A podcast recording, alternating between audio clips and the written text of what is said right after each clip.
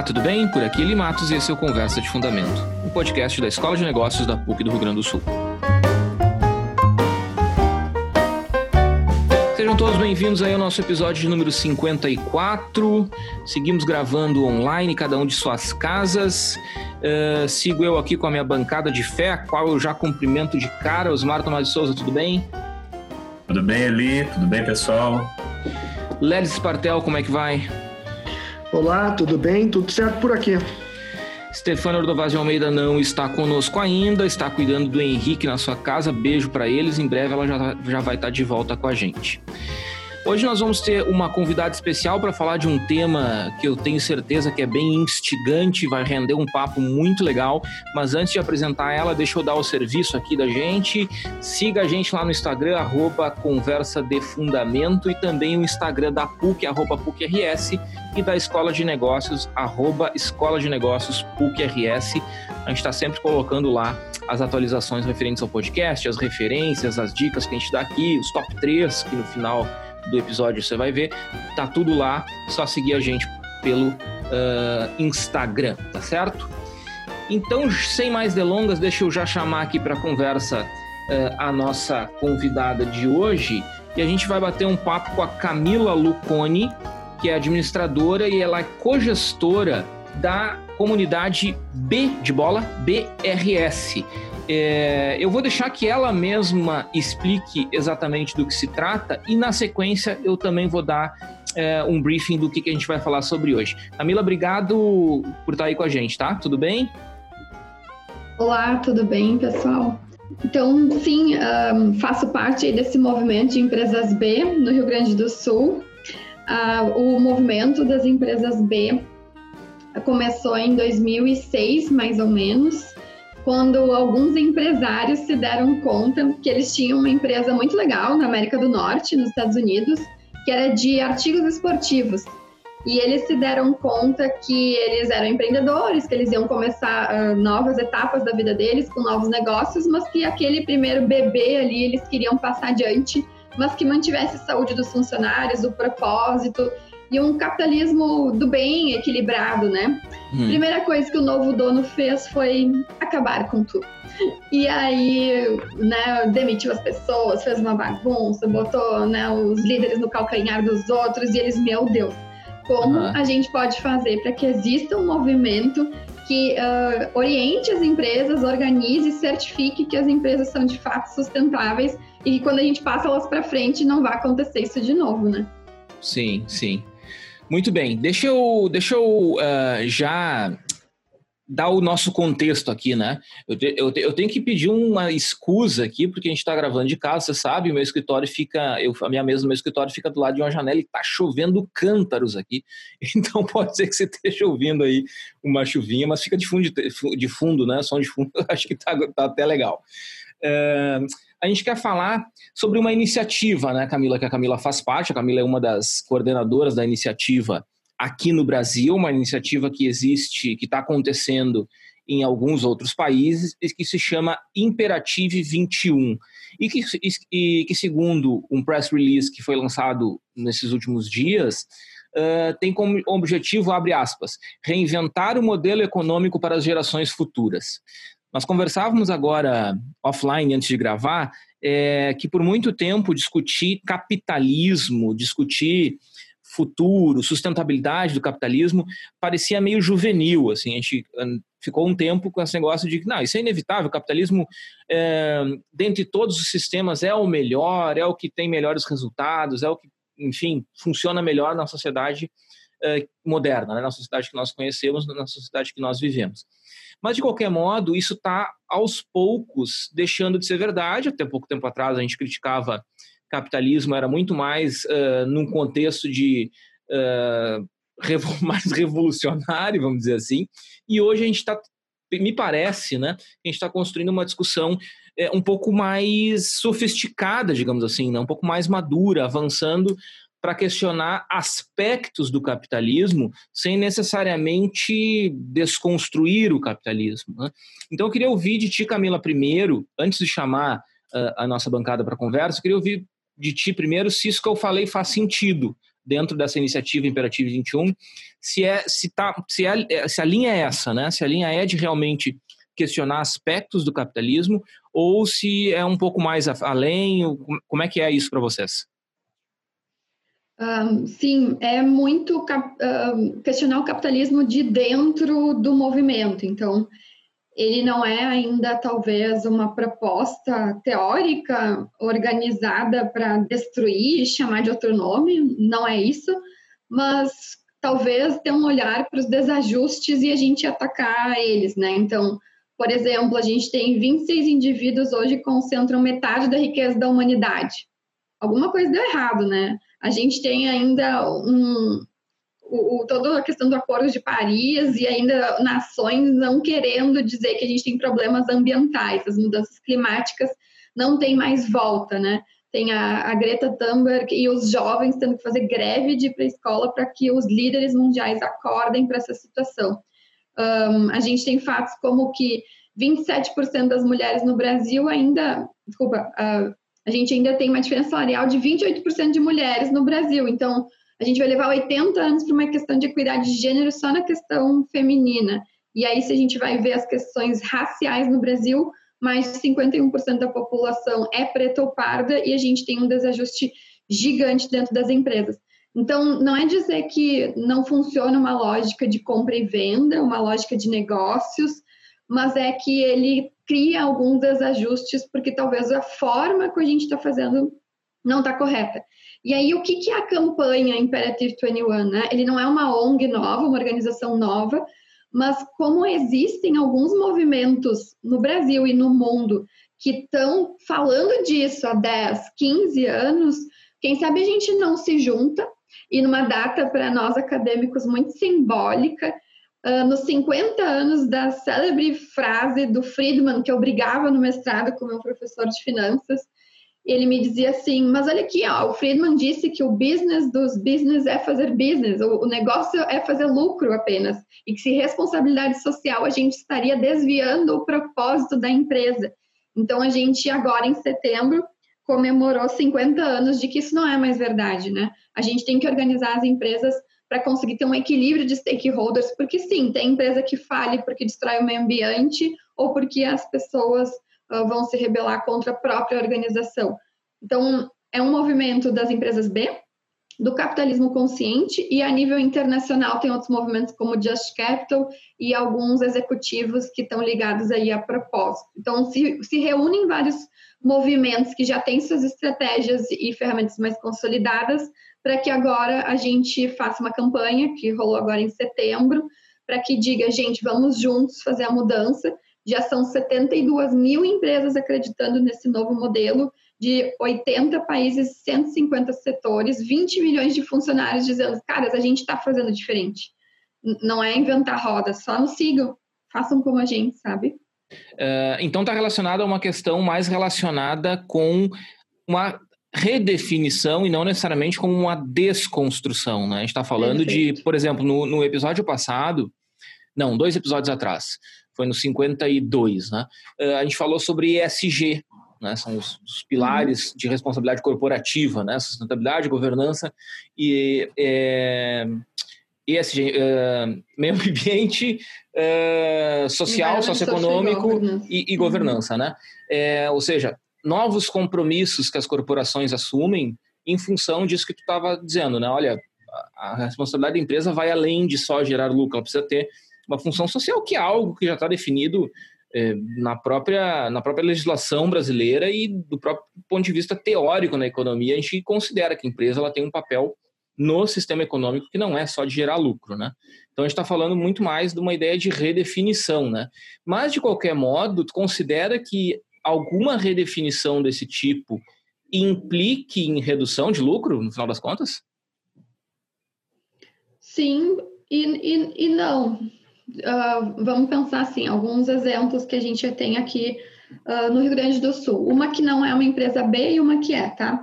A Mercury, que a gente sempre acompanha o case, assim como bons gaúchos da administração atentos às mudanças. Eles tiveram que fazer um reposicionamento porque já não batia com os valores deles trabalhar para a indústria fumageira e eles queriam trabalhar em prol da saúde. Mudou a fórmula de faturamento e o volume que eles geravam de lucro? Sim, eles deixam isso bem claro. Mas esse é o legado que eles querem criar. E aí vem aquele de novo: a gente não quer as, as uh, melhores empresas do mundo, a gente quer as melhores empresas para o mundo. E aí eu acho que a gente requestiona um pouco, né? Objetivo de um negócio é o lucro. Então, por exemplo, quando, gente, quando um empreendedor desses vai deixar um legado, vai transformar uma sociedade, uh, principalmente uma indústria nociva como essa, será que importa para ele ganhar, ficar um pouco menos, não sei se eles eram ricos, mas geralmente a gente fala disso, um pouco uhum. menos rico, não, uhum. não importou ali nesse momento. E um outro exemplo ao contrário, quando a gente se une nessas cadeias, é que a Natura é uma das maiores empresas B do mundo e ela recentemente colocou dentro da política de fornecedores dela que ela vai priorizar empresas B e sustentáveis. A uhum. Boxprint é agora uma empresa B no Rio Grande do Sul de embalagens, aumentou 30% o faturamento deles porque eles viraram o principal ah, fornecedor da Natura. Sim, sim, sim, sim. Ou seja, tem oportunidade de negócio na jogada também, né? Uhum. Legal, legal. Gente, chega mais aí. Vou chegando já, porque o, o assunto eu acho super interessante. Essa discussão de é, não fazer revolução, mas questionar o capitalismo, enfim, colocar o setor produtivo, as empresas nisso, eu acho muito interessante. É, tem uma pergunta para Camila. Camila, a gente, o Eli até destacou aqui que nós discutimos o, é, o ESG, né? E, e a gente já andou discutindo outras iniciativas aqui ligadas a fazer o capitalismo de uma forma diferente. Por exemplo, não sei eu, é, economia compartilhada, é, mudanças de padrão de consumo para consumo mais sustentável e etc. E aí eu vi que tu, tu comentou também que é, são várias iniciativas que, que vêm acontecendo. É, eu estou pensando em duas coisas. Primeiro, do lado do setor produtivo mesmo, como tu, tu falava, citaste o Friedman, é, e a função da empresa, ou a função social seria produzir lucro. Aí eu, é um lado que eu gostaria que tu comentasse como é que tu vê isso, porque eu até entendo às vezes que a empresa se posicione é, no sentido de fazer diferente, mas eu fico pensando numa situação em que, bom, a empresa tem capital aberto e tem muitos investidores, né? E esses investidores, no final das contas, o que eles buscam é retorno. Então, isso às vezes pode gerar um ruído entre aquilo que é o novo posicionamento da empresa e aquilo que os acionistas ou os investidores lá na, na base, na ponta, é, almejam que seria mais lucro. Como é que tu vê isso, esse tipo de conflito? Uhum. E a segunda questão, que também tem a ver com essa, esse grande número de iniciativas, é, como é que é o sistema de, de comunicação para as empresas? é, que ainda não estão no sistema para entrar, porque são tantas iniciativas que às vezes a gente fica pensando se as empresas não podem se perder no meio de tanta informação, tanta iniciativa, etc. Vocês têm alguma estratégia para uma comunicação clara é, de objetivos, de quem é que está dentro, sabe, para chegar efetivamente das empresas e não ficar mais uma iniciativa é, no final? Uhum. Certo. Sobre a primeira pergunta, eu acho que também é um exercício de, de, de nós, como também na, na academia, nessa construção de, de entendimento de o que, que é uma boa gestão. Um, por exemplo, né, depois do Friedman veio mais para frente o Freeman, em 80, falando do capitalismo de stakeholder, né, de como a gente deve incluir os demais. E eu aprendi sobre isso, achei super interessante, e muito tempo depois vim me envolver com cooperativismo. E aí, até hoje, eu, eu leciono sobre isso, porque o cooperativismo ele diz assim, que o, me, o meio é o econômico e o fim é o social. E aí nós, tá, mas no DRE a gente sempre aprendeu que o lucro é o final, é o que importa. Não, se a gente, por exemplo, faz uma cooperativa habitacional, junta 50 pessoas para construir um condomínio de casas, porque elas não tinham alternativa, não tem Minha Casa Minha Vida, não tem outra opção. A gente junta dinheiro, cada um junta um pouco de dinheiro por mês, compra o terreno, contrata o arquiteto, constrói com o pedreiro e a gente vai ter nossas moradias aí em 5, 6 anos. Beleza. O objeto desta, eh, deste empreendimento, deste negócio, desta cooperativa é o lucro? Não. É morar. É um objeto social. As pessoas querem um teto em cima da cabeça. Então, eu acho que está muito errado a gente achar que que receita menos despesa sempre dá um baita lucro, se a gente poderia estar reinvestindo ou até só equilibrando essa balança. Eu acho que a gente é muito inteligente para não ter tido mais visões de como fazer essa conta da gestão bater, sabe? Então, eu sou bem intrigada com o cooperativismo, sou bem envolvida nesse movimento também. Mas sim, você tem total razão. Na, na, segunda pergunta, em relação, desculpa, na questão dos investidores, eu acho que daí isso tudo alimentou muito esse nosso desvio do propósito de um empreendimento, né? Que o propósito era talvez ter moradia, ter acesso a serviços, um, a, ajudar as pessoas a, a terem, por exemplo, comunicação, correio, e não só quando a gente fala em economia real, ter cada vez mais pessoas e fluxo de dinheiro com pessoas que especulam ou que investem e não que produzem e fazem gerar valor para a economia, né? A gente fala isso dos graus de separação da economia real. E sim, é mais desafiador para uma empresa ser certificada ou acreditar em sustentabilidade quando seus acionistas não compram isso. Então, por isso que também, dentro do movimento uh, tanto do, do, sistema B, do capitalismo consciente, ou dessa campanha mais forte agora do Imperative 21, tem um movimento que é de investidores. E aí a gente começa a ter investidores de impacto, ESG, para que as pessoas, quando vão comprar ações, olhem questões sociais, ambientais, de governança também. Então, é muito importante que a gente afete a mente de quem tem o dinheiro e faz toda essa roda girar, porque senão a gente, a gente não vai ter sempre uma natura que vai dizer assim: ah, não, mas eu vou pegar esse dinheiro aqui e, e reduzir carbono. O investidor quer saber de dinheiro para ele, não importa meio ambiente, né? A Magazine Luiza, agora na questão racial, foi perguntado para eles, eu, puxa, falaram assim para eles: os investidores que pressionaram vocês pelas questões ESG sobre racismo, sinceramente, o Trajano, né, o Frederico falou: não.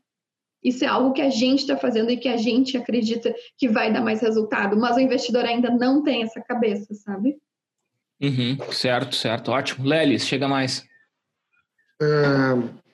Estava é, ouvindo aqui a, a Camila uh, comentar e, e, uma das minhas perguntas iniciais era uh, empresas que a gente poderia considerar mais alinhadas com todo esse movimento. A, a Camila acabou no, no, meio da fala dela dando alguns exemplos aqui, mas eu então eu queria fazer duas perguntas para a Camila também, aproveitar que o Osmar fez duas perguntas, fazer duas também. A primeira é, é eu, eu, li o press release que o, que o Eli comentou lá no início, eu dei uma, uma, uma olhada uh, com mais profundidade no site da Imperative, e a minha primeira pergunta é, ok, a gente está muito daquela discussão ali, é uma discussão que apresenta fatos, é uma discussão que que apresenta a proposta, mas, e aí me corrige, Camila, ela está muito no campo das ideias. A minha primeira questão é, de forma pragmática, o que, que o movimento se propõe a promover junto às empresas, eh, de maneira geral, empresas associadas ao, ao movimento ou não, eh, do tipo, por onde a gente começa e onde é que isso vai vai parar. E a segunda questão também fica bem destacada a importância da liderança, né, de desenvolvimento de líderes conscientes nesse, nesse processo. E aí a minha provocação é qual é o papel das universidades na formação desse, desses líderes, né? Como as universidades também se ajustam a, a, a essas ideias para formar eh, líderes que vão se, se ajustar melhor a, a ao que a gente está conversando aqui. Certo. Eu vou juntar, porque eu acho que eu não respondi direito, professor Osmar, sobre as ferramentas com essa tua primeira questão, né?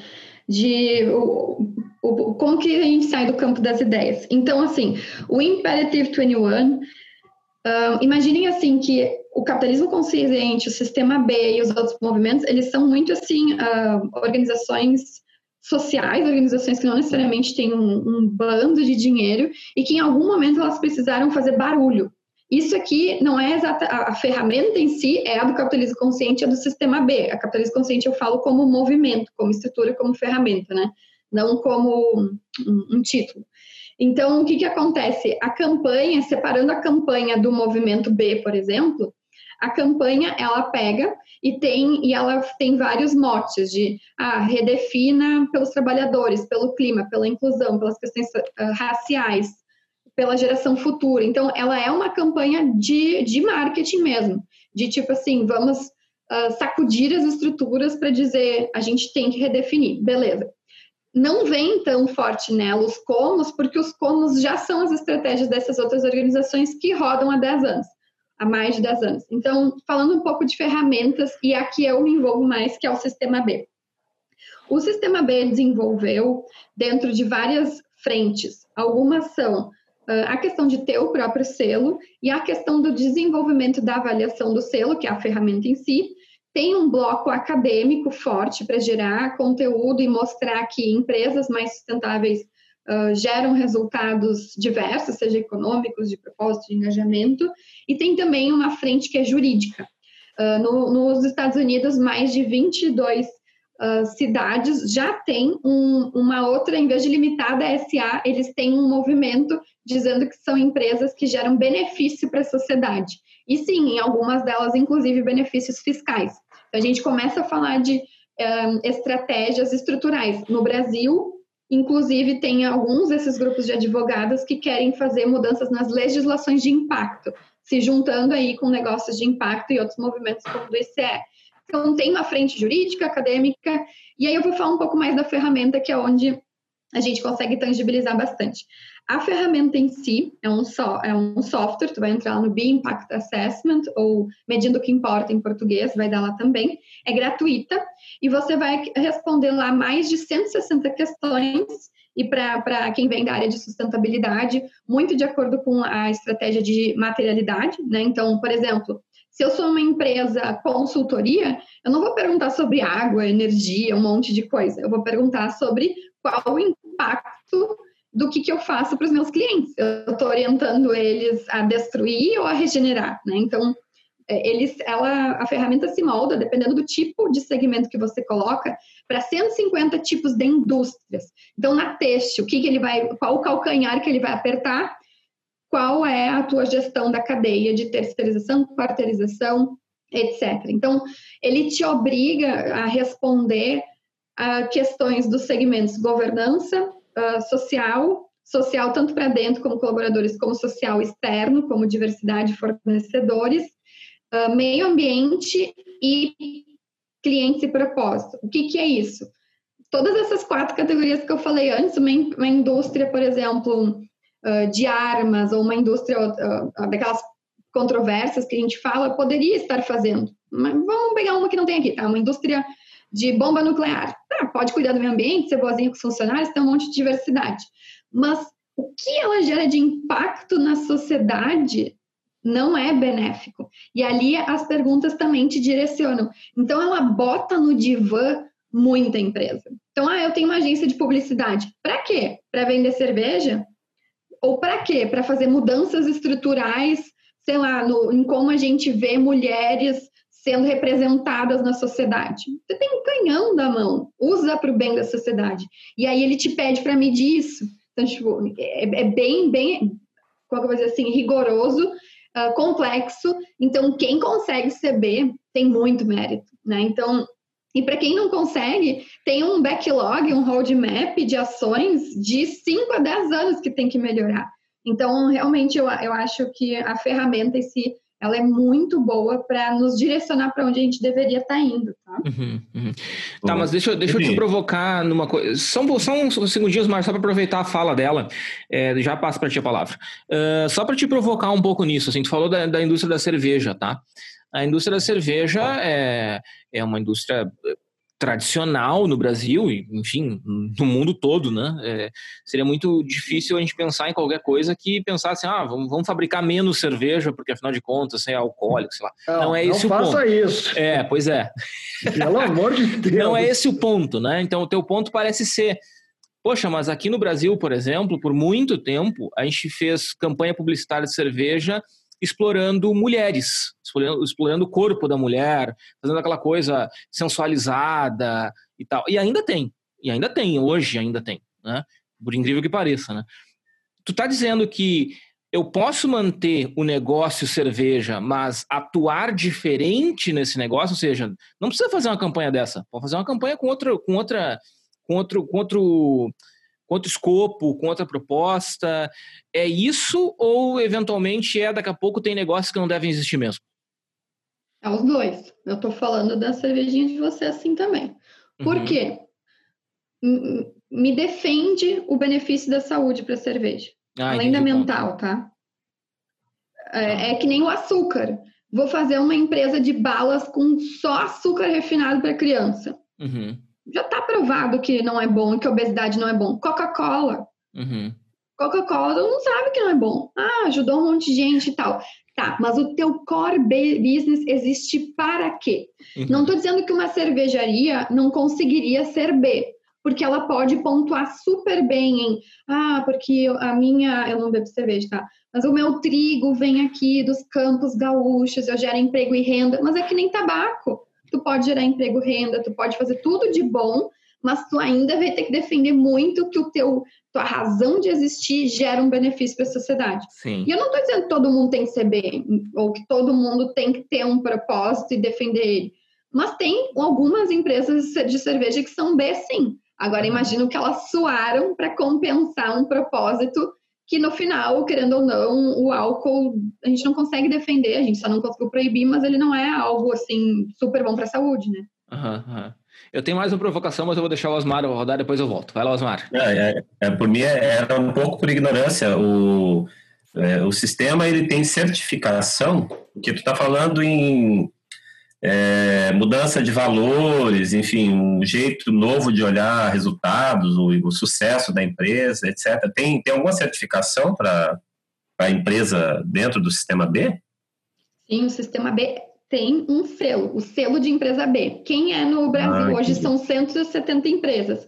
A Natura, a Mãe Terra, a Ama Chocolates, no Rio Grande do Sul, a Insecta, a Box Print, a Escola Despertar, o Ecotel Cambará, a Eixo, a gente também tem a Cora Design. Então, uh, quando a gente reconhece que essas empresas conseguiram esse selo, a gente passa a ter líderes, e aí não necessariamente pessoas para nos inspirar. Então, sim, é uma das ferramentas mais importantes. E aí, ela é usada também para muitas outras coisas. Então, por exemplo, assim, vamos criar um fundo de investimentos aqui de ações de empresas. Ok, empresas, uh, não empresão, tá? Vou dizer assim, empresa um pouco menor. Uh, para vocês, para investir em vocês, que a gente vai fazer esse fundo SG, em vez de eu inventar a roda, porque é super complexo criar um questionário SG, não é o que estão vendendo aí ultimamente, como esse, esse texto está na moda agora. Quem sabe eu não pego o próprio sistema B, uso toda a ferramenta e vamos ver quanto tu pontua. Para gente, acima de 80 pontos é que tu pode virar B e tu tem que ser auditado em, em, com evidências de todos os pontos, tá? Então, vamos dizer assim, só entra no meu fundo de investimentos acima de 90.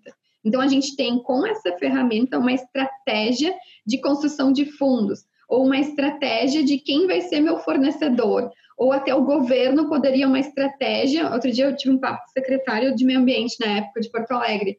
Poderia ser uma estratégia de quais empresas eu avalio primeiro, já que a minha fila é gigante de licenciamento ambiental, né? Então, é, é uma super ferramenta, com certeza. Tinha um outro ponto sobre a liderança, né? E a academia. Isso. Então, eu me formei há uns uh, 12, 12, 13 anos e ontem estive com a turma que faz a mesma graduação que eu na Unicinos, Gestão, Inovação e Liderança. E, e na minha época, só estou comentando porque na minha época um, nem eu era da sustentabilidade, nenhum TCC era de sustentabilidade, nenhum TCC questionava. Todo mundo era para vender mais, para sabe aquela coisa que nos ensinavam nas escolas de administração 20 anos atrás, vamos abrir o, mais, mais largo o tubo da pasta de dente para gastar mais e o usuário que, que se dane se ele vai vazar o negócio. Vamos é, fazer é, obsolescência Esse era um exemplo clássico de, de, de como aumentar as vendas de pasta de dente, né? Aumentam a boca do tubo. A gente ensinava isso, né? Isso. Mas graças a Deus, ontem eu, eu levei uma chuva, eram 29 jovens, eu levei uma chuva de uns 10 ou 15 meu TCC é sobre propósito, meu TCC é sobre sustentabilidade. Eu estou abrindo uma empresa sustentável. Eu, gente, eu pronto, ajudei, ajudei minha missão na Terra. Estamos finalmente, pelo menos alguns jovens, eu estou vendo muita esperança. Não sei vocês. Assim. Ah, não, eu te perguntei isso porque, é, é, pelo menos eu estava olhando, tem um livro do, que inclusive o nome do livro é Capitalismo, é, Capitalismo uhum. Consciente, do, deve ter lido já, do John McKay, que é o CEO da, da Whole Foods. E, e, me parece, pela, pela história que ele conta, que é, é uma coisa que, que tanto é que ele disse que fez um monte de curso e nunca se formou em coisa nenhuma, né?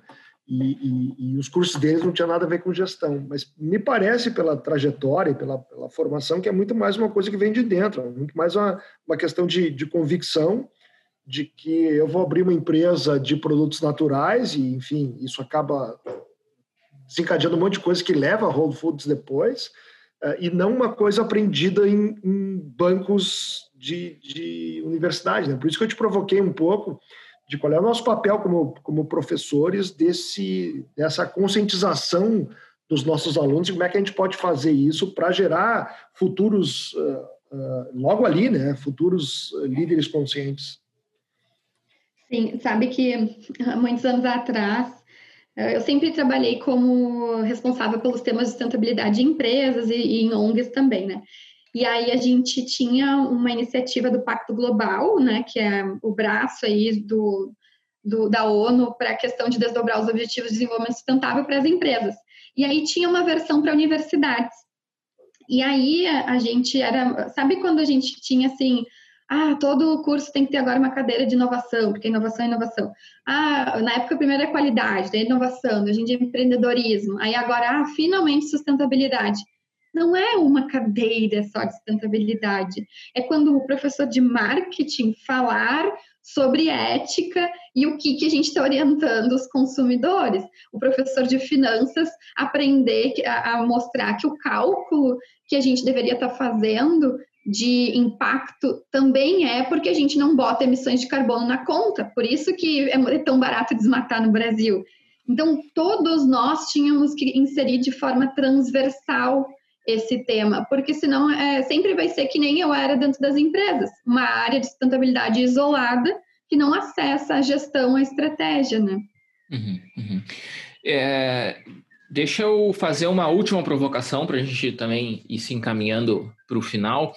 Um, tu falava agora da, da, de uma nova geração, né, de uma juventude mais comprometida e tal. É, Sabe que eu, com, com meu, o meu amargume, que me é peculiar, tenho dúvidas sobre isso, né? Porque eu acho que cada vez mais é, a gente vive em bolhas, né? É, e eu acho que uma, algumas das impressões que a, gente que a gente constrói, das impressões que a gente constrói sobre esta questão, ela está numa bolha específica. Né? É muito comum eu ouvir, eu ouvir de amigos e de pessoas próximas: ah, meu filho não tem carro, meu filho não quer ter carro. Sim, mas o teu filho mora num bairro central e anda de Uber. Né? O, o filho do outro mora numa zona periférica e pega ônibus. Ele quer ter carro. Percebe? Então, assim, é, tem um, tem um uhum. lance ainda que tem a ver com o desenvolvimento da sociedade do ponto de vista socioeconômico, que eu acho que ainda precisa ser desafiado. Né? Eu acho que a gente Sim. ainda tem coisas que a gente precisa resolver antes de falar numa sociedade, como, ah, andar de bicicleta é ótimo. Sim, se tu não morar na zona norte de Porto Alegre, tem que vir para o centro. É, ou seja, andar de bicicleta, eu vou para bicicleta, de bicicleta para PUC, eu levo exatos 12 minutos para ir da minha casa até a PUC de bicicleta. Assim, eu nem suo para chegar lá, né? ou seja, realmente rápido. Agora, se eu tivesse que ir da minha casa, sei lá, é, sei lá, até a zona norte que seja, né? até o centro de, da cidade já seria mais complicado. Eu, eu né? moro, eu moro na agronomia, eu não tenho como ir de, de, de bicicleta para PUC. Pois é, então assim, ah, mas temos que usar transporte público, certo, mas aí para fazer isso a gente precisa de toda uma malha nova. Olha a discussão que está acontecendo em Porto Alegre, que aconteceu ano passado, morreu na casca, ia voltar esse ano, acho que não volta mais, que é sobre pedágio urbano, por exemplo. Dentro do pacote de melhoria do transporte público em Porto Alegre, um dos itens era pedágio urbano foi assim um fiasco. O pessoal detonou a proposta. E é uma proposta que não é exatamente uma novidade no mundo. Tem muitas cidades que já trabalham dessa maneira para sanear áreas como as áreas centrais, especialmente as áreas centrais, e, e seria o caso de Porto Alegre. Né? Pergunta para as pessoas na rua se elas acham legal ter pedágio urbano no centro de Porto Alegre. Por muito eu acho. Não, eu, eu, eu, também acho, mas assim, a maior parte das pessoas vai achar complicado. O pessoal jogaria tomate na gente agora. Muita gente ia jogar tomate. Mas pois eu é, acho legal. Pois é. O que, que tu acha, além, além de me achar mal-humorado, que tá tudo bem, sobre isso, Camila? Não, capaz. A gente, eu, eu há muitos anos estudei isso uh, nas disciplinas de, de economia e sustentabilidade, né? E a gente falava assim, tá, a gente tá, então vamos pensar assim, do, do lado otimista. Nos ambientes que eu circulava 15 anos atrás, na minha graduação, não se falava. Então, há novos ambientes e o tema já não é, olha vocês falando de sustentabilidade em dois episódios seguidos. Uhum. Isso é uma transformação, beleza. Mas sim, com certeza a gente falava assim, ah, a pessoa que vive em comunidade, ele vai passar a, por exemplo, tá na modinha não ter tênis de marca ou ter tênis sustentável, ou a, a, tu acha que a pessoa vai passar de eu tenho um chinelo de dedo, não tenho condições, a, ao Nike, que todo jogador de futebol está mostrando que tem, a não ter uma coisa de marca, porque é consumo consciente, um negócio estranho, feio, orgânico? Não, ele vai passar pelo consumismo, ele quer ter o direito, ele tem o direito de consumo. E essa é toda a lógica, inclusive, que a gente trabalha no protocolo de Kyoto, que uh, os, os, um, as nações já poluíram muito no passado, as nações industrializadas, que são as de escopo de lógica A, e nós que ainda vamos, estamos chegando nesse pico, a gente tem a desculpa de poder fazer, então a gente troca aí carbono. Então, sim, a gente não é ingênuo a ponto de, tipo, acreditar que tem uma grande parte da sociedade que ainda não vive isso e que ainda vai viver pelo momento de consumo. E aí vem, acho que, de novo, a questão da liderança e da gente se organizar para dizer assim, ah, então, eu, por exemplo, não sou uma pessoa super radical, porque uma vez me disseram assim: o único jeito de a gente virar a lógica do consumo é que a sustentabilidade, em vez de ser radical, xiita e chata, ela seja sexy, tanto quanto o produto da Nike, ou tanto quanto a Nike, quando fizer o raio do produto super charmoso, cheio de marketing, também venha, sei lá, de pet reciclado, sabe? Uhum, uhum. Então, é, a gente vai ter que aproximar os dois mundos, porque tem muita gente excluída, assim como o trabalho remoto. Eu estou uhum. na minha bolha, mas tem a maior parte da população brasileira não pode fazer trabalho remoto, né? Sim, claro. Então, claro. uma das coisas que a gente está, inclusive, agora trabalhando no movimento é que ele não pode ser tão elitista. Então, quando tu vai num evento de movimento de capitalismo consciente, sistema B, a gente tem plena consciência de que não tem empresários negros e tem um baixo número de empresárias mulheres ainda. Então, a gente tem indicadores e metas de como um, dar mais treinamentos de empreendedorismo sustentável, como dar mais a, as bolsas das oportunidades e as vagas para perfis que a gente possa ser mais inclusivo, inclusive, uh, inclusivo né, com as pessoas. Então, é um desafio, tem total razão. Uhum. Muito bem, muito bem. é... Deixa eu só fazer uma perguntinha última. Última, é, pra, vai lá.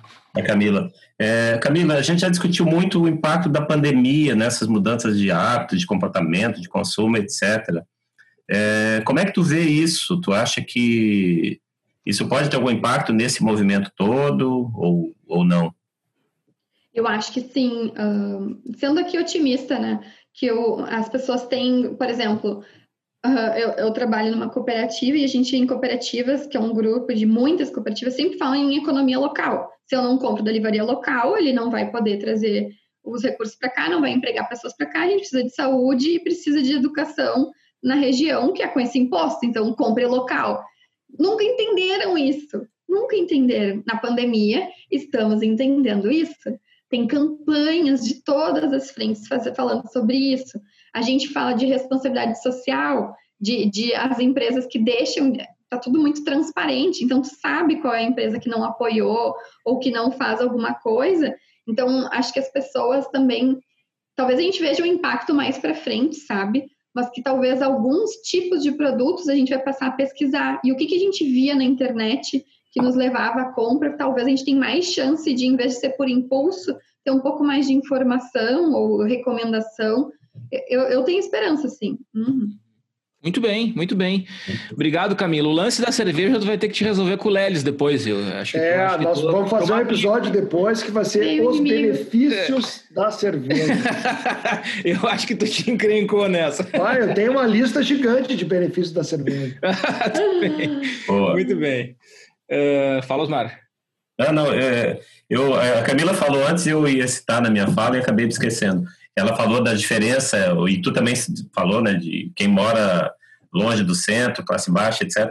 Eu lembrei de uma letra de um cara que eu de vez em quando cito aqui, que eu acho genial, que é o Emicida, hum. que é uma música chamada Cada Vento, não sei se vocês conhecem, que ele diz, é, direto penso, dinheiro é a desgraça do povo, mas você já viu o sorriso, sorriso no rosto de quem ganhou um boot novo? É, exatamente. É isso, né? É a desgraça, mas olha, ganhar um boot novo. É, que daí a gente entra naquela discussão que, que eu acho que se tornou frívola, né? Dinheiro traz felicidade? Cara, a pergunta não é essa. A pergunta é: dá para ser feliz pobre? Essa é a pergunta. é, porque assim, pobreza traz dificuldade, pobreza traz restrição, pobreza traz má alimentação, traz dificuldade física, né? É, a pergunta não é se dinheiro traz felicidade, a pergunta é como ser feliz num mundo onde dinheiro é muito importante. É, me parece que essa é a pergunta é, mais legal, assim, de discutir, sabe? É, mas tá bem, tá bem. Camila, obrigado, viu, por ter participado aí com a gente. Foi muito legal te ouvir, saber dessa iniciativa. Desejo sucesso para a empreitada, para para Imperative 21. Acho que é uma, uma, iniciativa massa, assim. Conte com a gente para falar sobre isso. Volte mais para frente para contar e falar um pouco mais com a gente para contar como é que está sendo. Vai ser um prazer te receber de novo, tá? Obrigada. Valeu, Camila. Até mais. Valeu, Camila. Obrigado. Valeu, Valeu Camila.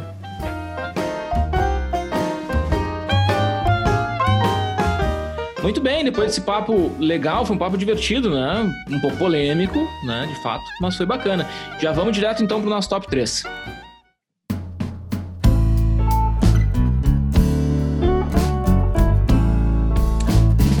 Top 3 de hoje, então, ficou com o Lelis Spartel, e eu sei, ele me falou aqui que fez de última hora, né, Lelis? Vamos lá, o que, que tu trouxe pra gente? Sim, o negócio do top 3 é bacana porque a cada vez que alguém apresenta um top 3, tu já vai pensando, já vai maquinando o que vem pela frente, né? É, eu, de fato, não tinha preparado, mas eu fui na estante ali e, e resgatei. É, eu queria fazer um top 3 de biografias ou autobiografias. Boa! É, que eu já, já tinha pensado em fazer antes, eu, eu, eu, eu tive alguma dificuldade para escolher ali, porque eu gosto de, de biografias e autobiografias. E eu tentei ser um pouco mais esparramado para não cair muito na, nas autobiografias de música ou de esporte, né? que uhum. particularmente eu gosto bastante. Então eu dei uma equilibrada aqui. Eu escolhi três, uh, não tem uma ordem, eu vou falar na ordem que está aqui. Tá?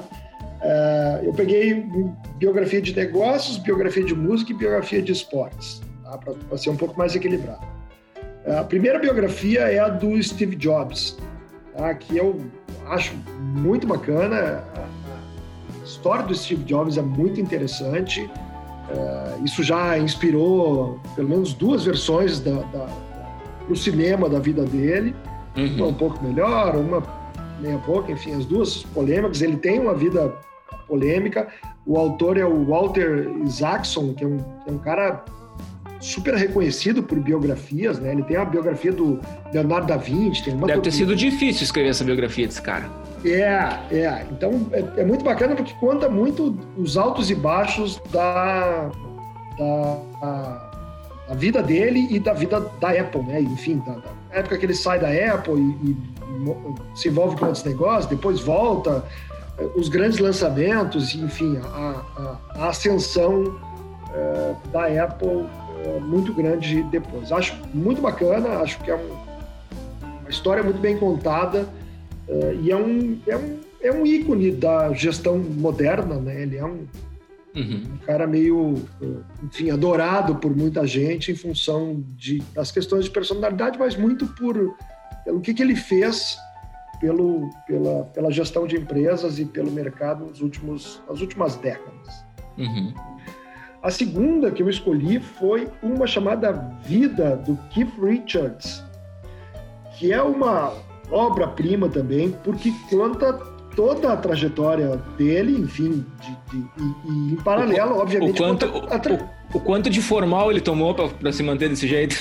Pois é, isso não, eu, não, eu nunca achei isso, mas é, na, na, deve estar nas entrelinhas em algum é. lugar que eu não vi. Mas é a história dele, é como ele começou, toda a influência inicial dele no, no, no blues americano e de como começou ele e o Mick Jagger a, a, a, formar os Stones, então, e aí tem, quando ele foi preso, consumo de heroína, tem, tem toda a história. Sabe que uh, uh, eu fiquei sabendo, minha esposa comentou comigo essa semana que o Mick Jagger queria ser contador antes de, de surgir os Rolling Stones, imagina só, que curioso. Que bom que ele não seguiu, que ele não seguiu essa carreira. Né? Hein, Lemes, é, é fato que ele e o Mick Jagger não se falam? Ainda? Agora eu não sei como é que tá, mas teve, teve, deu uma bronca um tempo. Você lembra quando o, o Mick Jagger foi, foi nomeado Sir lá, que ele ficou super ofendido, que aquilo ali não combinava com, com a filosofia deles.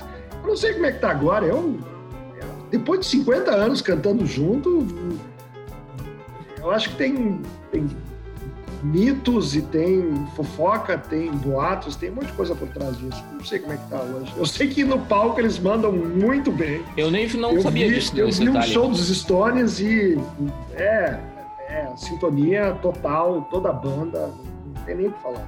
Uhum.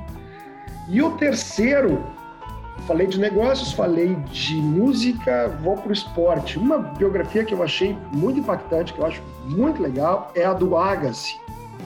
É, eu sou fã de tênis, gosto muito. Eu tenho a biografia do, do, do Federer também, mas acho a do Agassi super marcante, muito legal, porque mostra muito dos bastidores. E, e é interessante porque o Agassi sempre foi um cara super polêmico também, né? Um cara que começou a jogar com roupa tudo colorida num, num, ambiente onde todo mundo jogava de branco. Daqui a pouco ele tinha brinco. É, era, era um cara que, que, que que mudou muito algumas etiquetas do, do cenário do tênis, super tradicional, uhum. super, mas mostra um pouco da, da, de uma relação que ele tinha de amor e ódio com o próprio esporte, né? de não gostar do treinamento, de ser a relação difícil que ele tinha com o pai dele, que era, que era o treinador dele, altos e baixos na carreira, todo quando ele quase abandonou o tênis, quando ele teve quando ele estava com a Brooke Shields, então uhum. ele depois o retorno dele, ele foi um dos caras que ganhou o Grand Slam, um dos mais velhos a ganhar Grand Slam, que o Federer derrubou depois, mas enfim. Uhum. Mas ele, sempre, ele é um cara muito muito polêmico, sempre foi muito polêmico, nunca teve muita muita muito freio na língua para falar as coisas e esse livro retrata bem uma história que eu acho muito bacana e que eu recomendo também. Então, os três, de Steve Jobs, do Keith Richards e do Agassi, eu acho que são biografias que de, de, de áreas diferentes, mas que Todo, todas, essas, todas essas três são livros. Todas são livros. Ok. Todas ok. Livros. Tem duas biografias muito legais. Uma que eu, eu, eu, li a crítica, mas não li ainda. É uma biografia do Art Pepper. O Art Pepper é um saxofonista alto do jazz e que teve uma vida muito conturbada, assim, muito conturbada. E é uma biografia muito interessante que vale a pena estar tá na minha lista. É, e também tem uma, uma biografia, e aí, mas aí é filme, é, do Chet Baker, que está no Netflix, chama Born to Be Blue. É, é sensacional, sensacional. É, eu fiquei, da música aqui eu fiquei em dúvida entre o Keith Richards e uma do Bud Guy que eu tenho aqui também, que eu acho hum. muito legal, que conta muito da história do blues americano e das da rivalidade do blues do, do norte versus o blues do sul, né? Uhum. Então, eu fiquei um pouco na dúvida. Não vou fazer menção honrosa, como o Osmar gosta de fazer. Vou ficar nessas é, três. O Osmar fica usando dispositivos é, é. super legais para é, burlar o refúgios. Para a biografia do Federer, para a biografia da Tina Turner, para a biografia do Guardiola. É. Ó, viu? Ele já se meteu é, e ele fez tudo. Até ele se mete até no top 3 dos outros. tá não, bem, é que, não, não, tá bom, tá ótimo. Mas é que biografia tem muitas boas, né? Porque esse povo, tanto do esporte quanto da, da música, bah, esses caras têm uma trajetória, uhum. às vezes, pesada, né? Não sei se vocês viram do James Brown. Eu tava dando o filme do James Brown agora, não tinha visto. Eu vi, eu achei muito bom. Eu não vi também ainda. É muito legal. As biografias são bacanas porque é, é, um livro de história, né? É uma, é. uma história cantada por um. É, é que vidas, vidas que merecem ser contadas, em geral, são vidas complexas, né? Não, não, não são vidas lineares. Né? Não são vidas que, ah, pois é, então tá. Não que nós, pessoas comuns, não tenhamos passado por perrengues, uns com mais dificuldade que outros, mas, é, mas não é isso, não é disso que se trata, né? É, é. Acho que tem muito a ver com a contribuição. Ninguém, ninguém faz uma biografia de alguém que não tem uma contribuição é, expressiva, sei lá. Não sei. Posso estar é, mas... E convenhamos, a maior parte desses caras, é, não, não é o caso do, do, do Agas, sei lá, mas muitos deles saem de uma condição muito ruim e chegam num nível assim de, de visibilidade que é é uma exceção, né? Merece biografia claro, porque é uma exceção claro, total. Claro. É, de visibilidade e de excelência naquilo que fazem, né? É, então, é. É, eu acho que, eu acho que, citei, esse é o ponto. O é. Jobs, o, o Richards e o Agassi, eles eram, eles foram em algum momento da, da vida deles excelentes naquilo que se propunham a fazer. Uhum, uhum. É verdade. E, Muito é bem. bacana entender essa, essa história até a excelência. Claro, claro. Beleza, valeu, Legs. Obrigado. Ficamos então por aqui com esse top 3, né? Acho que foi bem legal. É... E já se encaminhando para o final, queria agradecer, Osmar. Valeu pela presença. Até a próxima. Valeu, Eli. Abraço, abraço, Lelis, abraço, pessoal. Ah, o registro aqui, hoje é aniversário do é, professor Osmar Tomás de Souza. Nada, né? Como assim? Oh, Parabéns, Osmar. Muitas felicidades aí. gigante. Obrigado. É, gravando no dia do aniversário. É Abraço. Parabéns ao Osmar. Muito, Muito Mais uma comemoração pelos 55 episódios, é isso? 54 hoje, tu tá fazendo 55. Aí, ó, deu quase certo. é mesmo. ah, deu quase coincidência. Valeu, parabéns, é. Felicidades. Valeu. Valeu, Lelis. Até semana que vem. Até semana que vem. Mais uma vez, parabéns, Osmar. E, e um alô especial para a Stefani e para o Henrique que vão nos ouvir também. Isso aí. Então tá, gente, ficamos por aqui. Segue a gente lá nas redes sociais, arroba Conversa de Fundamento e nos vemos semana que vem. Um abraço.